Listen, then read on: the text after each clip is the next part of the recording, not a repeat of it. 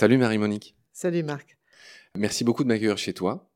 On est à Pierrefitte-sur-Seine, pas loin de Paris. Je suis venu en vélo, il faisait beau. On est mi-novembre, mais, c'était un vrai bonheur de venir jusqu'à chez toi. Tu habites dans un petit lotissement, on va dire ça comme ça. Je suis évidemment venu pour parler de la fabrique des pandémies avec toi, qui est ce livre qui est sorti fin janvier 2021, euh, qui a fait grand bruit. Tu euh, squattes le classement de l'Express en termes des meilleures ventes des essais. On a dit tout à l'heure que tu avais dépassé les 100 000. Non, 50 000. 50 000, pardon. Je confonds avec le Monsanto qui est monté à 130, tu disais. 130 000. Donc c'est pas mal pour des essais. Voilà, tu es cette euh, journaliste d'investigation hyper connue. Je suis un peu tout tremblant là. Tu es évidemment l'auteur de ce film, euh, Le Monde selon Monsanto. Alors ils sont très littéraires tes titres, hein. c'est ce que je faisais remarquer euh, tout à l'heure quand on préparait l'émission. Par exemple, Le Monde selon Monsanto m'évoque évidemment Le Monde selon Garp. Peut-être en préambule, tu pourrais me dire un mot sur le choix de ces titres. Moi, je fais aussi très attention à mes titres. Tu y apportes aussi un soin particulier à tes titres. Il y a plusieurs de tes films qui ont des titres euh, très littéraires. Je pense à la chronique d'une mort annoncée concernant le blé. Euh, il y a ce monde le Monsanto qui évoque euh, John Irving, le monde selon Garp. Ah oui, tout à fait, mais c'est important. Mais un titre, c'est toujours difficile à trouver, en fait. Il y a toujours un titre provisoire qui change ensuite au cours du montage qui est aussi le résultat d'un brainstorming. J'aime bien associer plein de gens. Ta famille? Ouais, ma famille qui compte beaucoup évidemment, mais le monteur ou la monteuse qui monte avec moi, euh, des copains, et je teste les titres. Puis après, il y en a qui viennent comme ça, quoi. Alors, le monde sur le Monsanto, c'est vraiment l'exemple parfait parce que le titre était d'abord euh, Monsanto, une entreprise qui vous veut du bien, qui était aussi un autre clin d'œil à un film, un ami qui vous veut du bien. C'était terrible, à la fin il massacrait tout le monde, enfin bref.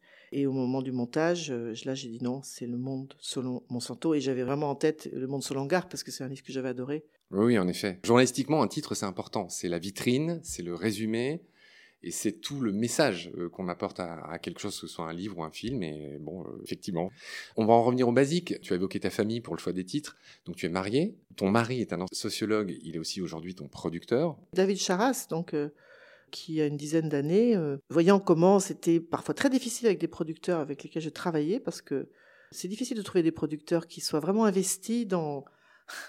Alors j'ai utilisé un mot très ringard, mais je m'en fous.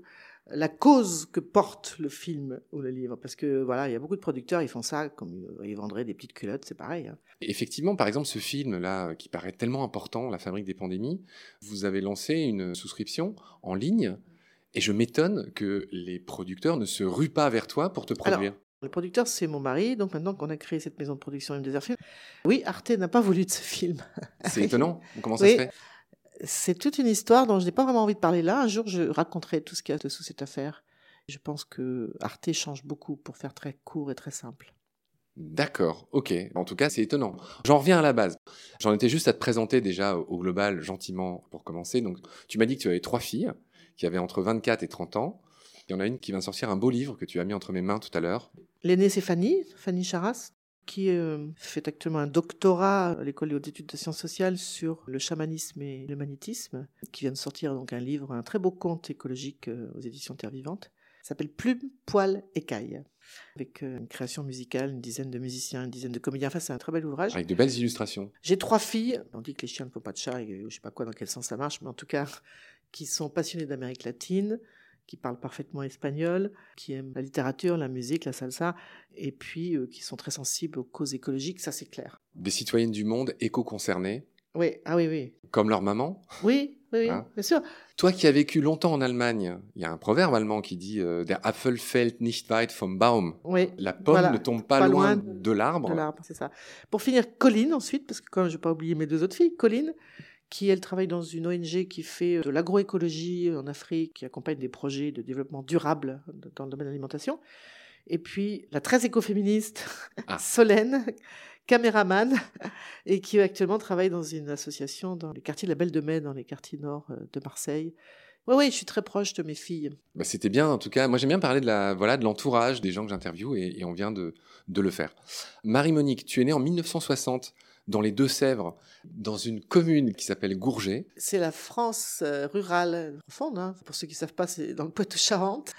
Je suis née sur une ferme, effectivement, mais dans une famille de paysans, et j'insiste sur le mot euh, paysan, c'est-à-dire euh, lié au paysage. Tu vois, là, j'aurais dit agriculteur, mais c'est vrai qu'eux-mêmes préfèrent dire paysan. En tout cas, mes parents, très longtemps, comme ils ont beaucoup participé de ce mouvement d'industrialisation de l'agriculture, comme beaucoup de jeunes de leur génération, un jour m'ont dit, mais quand même, ils me rappelaient que quand on allait au collège, tu sais, il fallait remplir une fiche de nom, euh, prénom, profession des parents. Et ils m'avaient dit, tu mets exploitant agricole. Et à la fin de leur vie, mes parents disaient, mais quelle bêtise, quoi. Parce qu'exploitant, tu exploites des mines, tu vois, tu exploites la ressource jusqu'à son épuisement. C'est un dévoiement du métier de paysan. Et à la fin de leur vie, mes parents disaient, non, non, on est des paysans. C'était une famille de paysans qui remonte très haut, parce que moi, quand j'avais 14 ans, j'ai fait l'arbre généalogique de cette famille Robin. Ça a remonté au XVIe siècle, donc tu vois. Euh, ça veut dire un enracinement très profond, qui est assez déchirant pour moi aujourd'hui, parce que mes parents sont décédés tous les deux à quatre mois d'intervalle, euh, il n'y a pas très longtemps. Et ça, c'était mon lieu de ressources j'appartiens à cet endroit, je sais pas comment dire. Et ça permet quand même, quand on a des racines profondes, parce que j'avais vraiment des racines profondes, de pouvoir encore être mieux connecté au reste du monde, parce qu'on sait d'où on vient. C'est là où je suis né. C'est ton background, comme on dit. Ouais, tout à fait. Alors, on est né dans une famille de catholiques, euh, ils l'ont toujours dit, euh, très militants. Euh, très liés à Vatican II. Se dessinent les racines de ta préoccupation concernant la pédophilie. Tu as fait un film très tôt là-dessus. Ah oui, ça c'est sûr. J'ai même fait un film, petite parenthèse quand même, pour TF1, 26 euh, minutes sur les femmes cachées des prêtres, toi, en 2005. Oui. Et euh, non, euh, c'est surtout la question de la terre. J'ai une relation très intime avec la terre parce que moi, je sais comment pousse une carotte, je sais pas comment dire. Enfin voilà, je suis né là-bas. Quand on a fait l'essai son, je t'ai dit, raconte-moi ta recette préférée. Et contrairement à beaucoup, tu n'as pas cherché mille ans. Tu, m'as parlé de la brandade d'ortie que mm. tu confectionnais mm. avec des orties que tu fais pousser dans ton propre jardin. Oui, que j'ai ramené de ma ferme familiale parce qu'il n'y en avait pas ici. J'ai un grand jardin là, dans le 93, et j'ai donc semé les orties parce que c'est une plante extraordinaire, enfin à tout point de vue. Fraîche converti. Euh, voilà. Donc moi je fais plein de choses, hein, de la soupe, tout ça, mais aussi cette brandade d'ortie avec des lentilles qui est excellente et qui a été l'une des recettes préférées des lecteurs du Monde M, le magazine du Monde. Je dois dire que quand je suis arrivé, tu as eu la gentillesse de me servir un kéfir que tu fais toi-même et que tout à l'heure, si tout va bien, si je dis pas trop de bêtises, je repartirai. Ah oui, oui, oui je suis ravi. Avec ce qu'on appelle la mer, c'est-à-dire les grains de kéfir. Euh, et ça tombe bien, j'en avais plus. Donc euh, je te dis déjà merci par avance pour ça. Là, tu vois, j'ai des pots de miel, là, tu vois, ça, c'est mes ruches, ça. Ah, t'as des ruches? J'ai trois ruches dans le jardin. Ah bien, et c'est ton, c'est ton propre miel Ouais. Ah super. Je suis en train de le mettre en bocaux là. Bref, j'essaie de me reconcentrer pour dérouler le fil de ta vie. Je voulais juste dire un mot sur ton nom de famille qui est magnifique. Robin, c'est un nom tout simple. C'est une de mes obsessions. Ah oui. Tu sais, c'est un peu comme les chiens des gens, il y a toujours un, espèce de lien. Savais-tu que Robin, en anglais, tu sais ce que c'est comme animal? Ça veut dire, euh, soit c'est un petit oiseau. C'est le rouge-gorge. Bien sûr, un rouge-gorge. Et puis ça veut dire aussi l'homme de robe, c'est-à-dire euh, un avocat, enfin ça veut dire les deux, hein, Robin. Et ça me plaît assez en fait. Euh. Puis souvent, tu vois, quand on me demande mon nom, quand je prépare des enquêtes, j'appelle à l'étranger, je parle en anglais par exemple, ou en espagnol, j'ai dit Robin like Robin Hood, bien sûr. Et le côté Robin des Bois, je l'assume, j'aime bien. J'aime bien. C'est bien que tu dises ça, effectivement, en journaliste d'investigation, tout ce que tu as sorti. Oui, Robin Hood, ça te va bien. Alors, c'est là qu'on entre dans des chiffres vertigineux.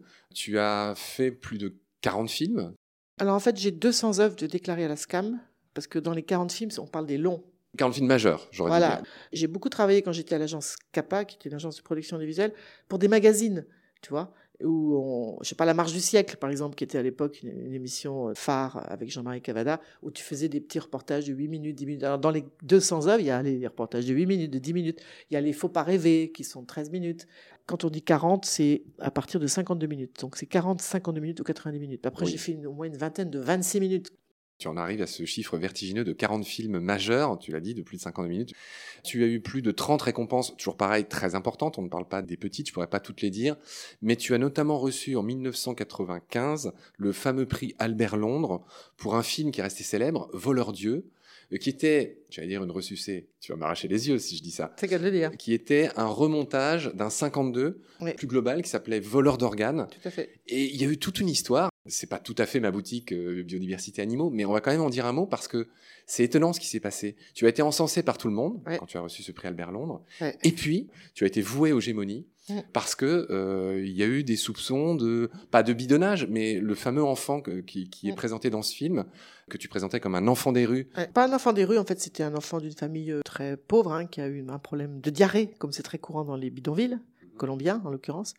Et sa maman l'a emmené dans un hôpital pour sa diarrhée. C'est l'une des causes de mortalité principales, hein, la diarrhée pour les petits enfants en Amérique latine, en Afrique. Et quand elle l'a récupéré, il avait plus d'yeux. On lui avait prélevé les cornets. Il avait plus d'yeux, voilà. C'est ce que sa mère m'a raconté. je l'avais rencontré dans un institut pour aveugles, enfants aveugles à Bogota. Donc quand le film sort, euh, ça fait vraiment un bruit énorme parce que j'avais constitué un comité de scientifiques qui ont validé tout ce que j'ai ramené, non seulement de Colombie, parce que j'avais un autre témoin en Argentine. Pour les reins, c'était au Mexique. Et puis, euh, voilà, je résume parce que j'ai fait un livre aussi, je racontais toute cette histoire. Tu es très ceinture et bretelle comme journaliste. C'est-à-dire que tu commences toujours par faire un film et tu l'amplifies, enfin tu y mets beaucoup de choses complémentaires dans un livre qui sort après. Voilà. À partir du monde solo Monsanto, ça sortait en même temps en fait, les deux en même temps. Enfin bref. Et là j'ai tout raconté, donc en fait c'est comme un polar, hein. c'est une histoire absolument dingue quoi. Pour faire très court, dans ces années-là, les années 1990, il y avait une rumeur qui courait partout en Amérique latine comme quoi des enfants disparaissaient et on leur volait les cornets ou les reins. Et c'est à la demande d'ONG françaises notamment hein, qui m'ont dit bah écoute enquête parce que il remonte du terrain partout en Amérique latine cette information quoi. J'ai enquêté et effectivement euh, moi je suis absolument persuadé je retire rien de ce que j'ai dit dans ce film sauf que au même moment les États-Unis à travers une agence d'information qui s'appelle l'USIA, qui est la façade propre, on va dire, de la CIA, le service secret américain, il disait que ce trafic d'organes n'existait pas, que c'était une invention du KGB. J'étais allé à Washington les interviewer d'ailleurs, c'est dans le film Voleur d'organes. Et voilà comment ben, celui que j'avais interviewé à Washington est venu à Paris pour rencontrer le président du prix Albert de l'époque pour dire que j'étais un membre du KGB et que j'avais payé les témoins. C'est ajouté à ça le chef d'une grande clinique de Colombie où il y avait beaucoup d'étrangers qui allaient se faire greffer des cornets parce que comme par hasard on trouvait facilement des cornets en Colombie, qui est venu aussi à Paris pour dire au même président du prix Albert qui était Henri Amoureau à l'époque que tout ça était faux. Donc ça a fait toute une histoire, mais au final, bon. L'histoire, c'est que le prix a été suspendu. Ouais, dans un premier temps, et ensuite. Euh, il avait déjà été attribué, mais ils l'ont suspendu. Oui, tout à fait. Et au final, c'est pas pour ça que je suis venu te voir, mais c'est quand même important de le dire, ça a été un prix Albert Londres, sans doute un des plus mouvementés, celui que tu as eu. Il t'a été quand même attribué officiellement. Ah bah bien sûr, parce qu'il y a eu une enquête et tout. Moi j'ai porté plainte pour diffamation. Au final, le prix m'a été restitué, il n'avait pas été enlevé, mais euh, rétabli. Et puis il a eu d'ailleurs d'autres prix, hein, ce film, et j'ai gagné mes procès les personnes qui m'avaient diffamé, parce que dire qu'on paye les gens, évidemment, euh, c'est grave quand on est journaliste. Et donc, euh, j'ai gagné mes procès. Malheureusement, la presse n'a pas fait ce travail ensuite d'information euh, pour dire, bah oui, finalement. oui, c'est-à-dire ceux qui t'encensaient la veille ont vendu encore plus de papier en s'intéressant au fait que tu sois bah, un peu traîné dans la boue, quoi. Ouais tout à fait. Ok. Alors, je continue, parce que tu as un CV long comme un jour de pluie à Brest. Je sais bien, encore une fois, tu vas pas aimer cette métaphore. Euh, juste pour dire que j'en reviens à la période où tu t'es émancipé de tes parents. Donc, tu es allé, tu as fait Sciences Po, euh, c'est assez original, en Allemagne. Oui. En Sarre. J'ai atterri là-bas euh, après une classe prépa à Poitiers. Et puis, j'ai eu une bourse pour partir six mois. Et, et puis, finalement, je suis resté quatre ans et demi. J'ai commencé dans la presse en Allemagne, dans le Stuttgarter Zeitung comme euh, on appelle ça volonté en allemand, c'est-à-dire euh, stagiaire, mais en fait tu peux rester deux ans, tu deviens journaliste quoi. Et c'est là que j'ai décidé de faire l'école de journaliste de Strasbourg parce que j'étais très attachée à l'Allemagne.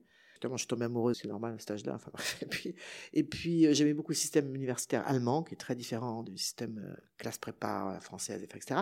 Et j'étais très attachée aussi parce que c'était une période, la fin des années 1970, où il y avait euh, la bande à Bader euh, qui était euh, enfermée. Alors moi, j'étais pas du tout pro Bader, mais j'ai un contexte politique très très particulier.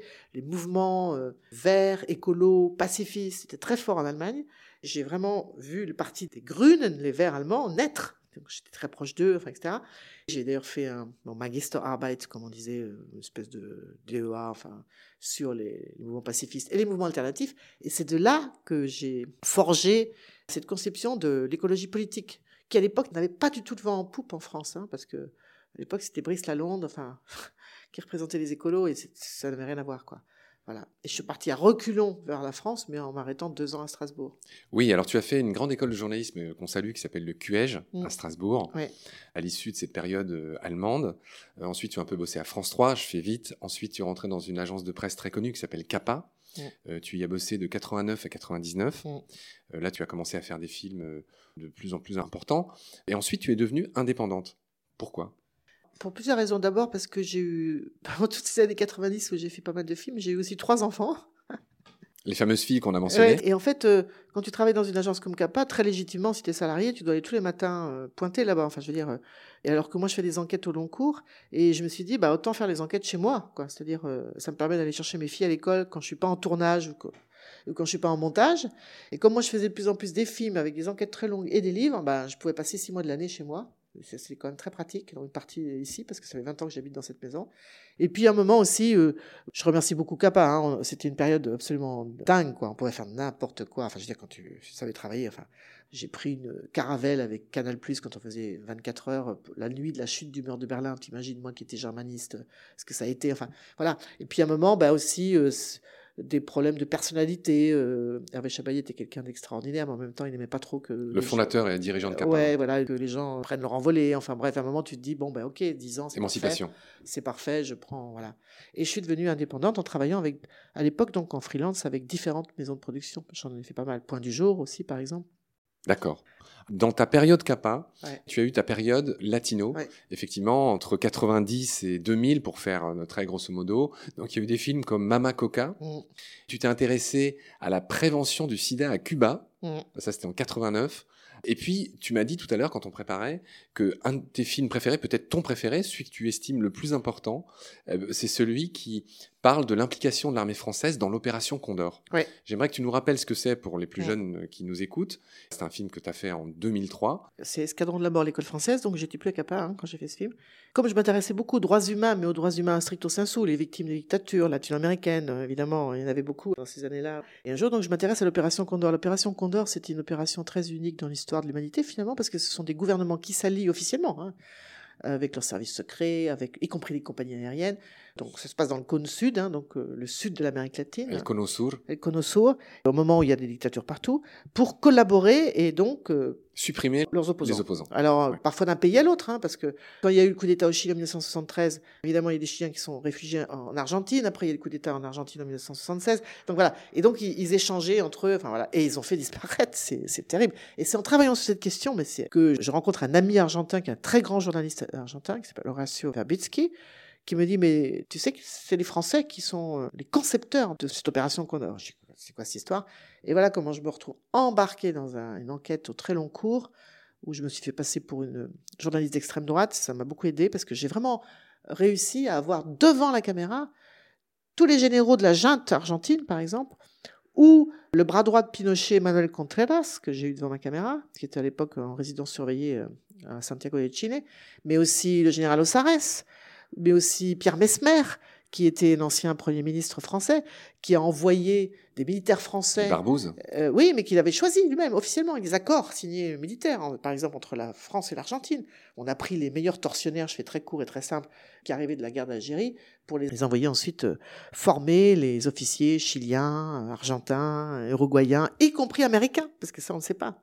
En fait, en gros, on passe sous la houlette des Français, et à partir de leur expérience en Indochine et en Algérie, on passe d'une conception de la guerre classique, où il y a un front, où les chars progressent, chacun avec son uniforme de chaque côté de la frontière, à une conception de la guerre, qui est une conception de la guerre anti-subversive, de guerre urbaine en fait. Hein. Idéologique, oui. Oui, et qui fait que l'ennemi n'est plus extérieur aux frontières. L'ennemi, c'est quelqu'un qui peut être ton voisin, ton instituteur, etc. C'est un ennemi interne, n'est-ce pas?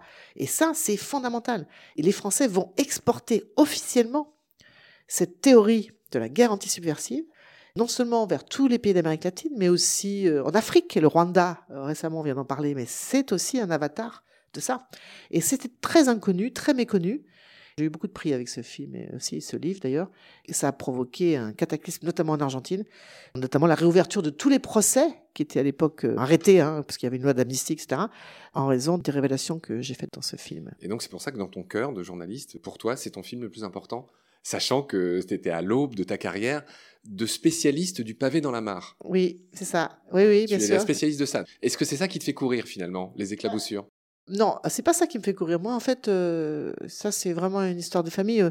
J'étais pas né dans une famille où on dit un journaliste, hein, franchement. Hein. je suis né dans une famille de paysans, donc on va dire. Hein. même si des paysans cultivés, engagés, tout ce que tu veux, mais enfin, tu vois, rien n'indiquait que je serais un journaliste. Mon moteur, c'est les droits humains. J'insiste beaucoup là-dessus. Et je dis d'ailleurs, que tous les journalistes devraient mettre sur leur nez ces fameuses lunettes qui fait que tu regardes le monde à travers les droits humains. Et tout se ramène à la question des droits humains. Tu as les droits humains classiques, si j'ose dire, hein, les victimes des dictatures, enfin, etc. Donc j'ai fait des, aussi des films sur euh, les enfants des rues, euh, sur euh, les femmes battues, parce que j'ai fait ça aussi. Enfin, en 2000. Voilà. Mais tu as aussi, quand tu t'interroges sur qui contrôle l'alimentation, évidemment que la question des semences, c'est aussi une question de droits humains. Et c'est donc Monsanto. C'est aussi une question de droits humains, Monsanto. Oui, tu as raison. On sent que c'est ton fil directeur, en effet. On y arrive justement, c'est ce que j'allais dire. Il y a un tournant dans ta carrière en 2004. En 2004, tu prends ce tournant de la biodiversité et surtout de l'appropriation du vivant. Donc c'est vers cette période que tu fais des films pareils qui ont été multi-récompensés, comme Pirates du vivant, dans lequel tu parles de ce que je viens de dire, l'appropriation du vivant, le, brevetage du vivant, c'est le terme consacré. Il y a ce film qui, on l'a dit au tout début, qui a ce titre très littéraire et qui est un peu un même journalistique pour ne pas dire quelque chose qui est devenu trop connu aujourd'hui. Chronique d'un X annoncé. Oui, c'est vrai. Et, c'est un truc qu'on fait plus aujourd'hui. Moi déjà à l'école de journalisme, c'est un truc quelque chose d'un peu couru. Bref, Blé, deux points, chronique d'une mort annoncée, ça c'était aussi en 2005. Tu montes en, j'allais dire, en puissance. Tu sors Mon poison quotidien en 2010 qui fait beaucoup de bruit aussi. Notre poison quotidien, oui. Notre poison, pardon, quotidien. Est-ce qu'on s'arrêterait pas un peu sur le poison quotidien? C'est là que tu parles du bisphénol, ah euh, de tous ces... Ah bah, ça c'est un film et un livre qui ont un impact considérable. D'ailleurs, ils ont fait la une de cinq magazines en France, qui est quand même assez rare. Hein. La une de l'Express, euh, la une de Télérama, enfin, etc parce que c'est la première fois qu'on abordait la question des perturbateurs endocriniens, dont fait partie le bisphénol A, hein, cette, hormone de synthèse qui permet de rendre le plastique. Tu as longuement parlé de l'aspartame également. Ouais, donc l'aspartame, enfin, c'était tous les contaminants de la chaîne alimentaire, qui sont des produits chimiques qui interviennent à un moment de la fabrication des aliments, aussi bien les pesticides que les additifs alimentaires ou que les plastiques alimentaires. Et je faisais le tour des meilleurs scientifiques sur ces questions qui ramaient à l'époque parce que personne ne les écoutait, qui nous ont montré comment, pour certaines molécules, donc ces hormones de synthèse, c'est pas la dose qui fait le poison, mais c'est le moment de l'exposition. Et, on comprend mieux aujourd'hui pourquoi on a plein de jeunes couples qui ont du mal à avoir des enfants, qui ont des cancers hormonodépendants, cancer euh, de la prostate, des seins ou, des testicules euh, à 30 ans, pourquoi il y a des problèmes d'obésité, enfin, toutes ces molécules extrêmement toxiques et qui malheureusement sont partout présentes dans notre environnement. Il y avait deux concepts clés dans notre poison quotidien. Il y a effectivement cette fameuse phrase euh, de cet alchimiste Paracels, l'alchimiste suisse, euh, qui a dit cette phrase célèbre, euh, c'est la dose qui fait le poison. Donc ça, c'est une des grandes idées que tu développes dans ce film, mais aussi ce qu'on appelle, et c'est aussi important pour ce que tu sors aujourd'hui sur la fabrique des pandémies, ce qu'on appelle l'effet cocktail, qui n'était pas étudié à l'époque. C'est ce qui sort dans ce film. Toujours pas, en fait, très peu. Bah, L'effet cocktail, ça veut dire que nous avons dans notre corps, euh, par tout ce que nous respirons, mangeons depuis tout le temps, euh, toute une multitude de résidus de produits chimiques hein, qui peuvent être très bien mesurés d'ailleurs. Moi j'ai participé à plusieurs études. Hein. Tu donnes un peu d'urine, tu donnes tes cheveux et on retrouve euh, du Roundup, enfin du glyphosate, on retrouve euh, des PCB, on retrouve des retardateurs de flamme, je ne sais quel autre euh, produit chimique. Et tous ces produits chimiques qui sont dans nos corps interagissent. Sauf que quand on met sur le marché des produits chimiques qui vont ensuite contaminer la chaîne alimentaire ou l'environnement, on ne demande pas aux fabricants de tester pour avoir leur autorisation de mise sur le marché. Ce possible effet cocktail, et il est réel cet effet cocktail. D'ailleurs, quand on a un médecin qui vous donne des médicaments, vous savez, parfois c'est marqué dessus, attention, si vous prenez ce médicament, euh, vérifiez que vous prenez pas tel autre parce qu'il peut y avoir euh, une incompatibilité. Eh ben c'est pareil. Sauf que rien n'est fait dans ce domaine. On teste chaque produit tout seul sans tenir compte du fait que dans un environnement extrêmement pollué comme euh, celui dans lequel nous vivons maintenant, il y a des milliers de molécules. On estime qu'il y a 100 000 produits chimiques qui ont été mis sur le marché et balancés dans l'environnement depuis la Seconde Guerre mondiale. Ainsi s'achève notre premier épisode déjà, j'ai envie de dire. J'ai envie de recommencer le deuxième sur cette histoire du monde selon Monsanto. On va, repartir sur cette base-là qui est ton autre gros pavé dans la mare. Donc merci pour ce premier épisode. Je te retrouve très vite pour la suite. Salut. Salut Marc. Pendant notre combat, nous deux, tu avais l'œil du tigre. Tu en voulais ce soir-là. Il faut que tu retrouves ça maintenant. Et la seule façon, c'est de recommencer au commencement. Tu vois ce que je veux dire?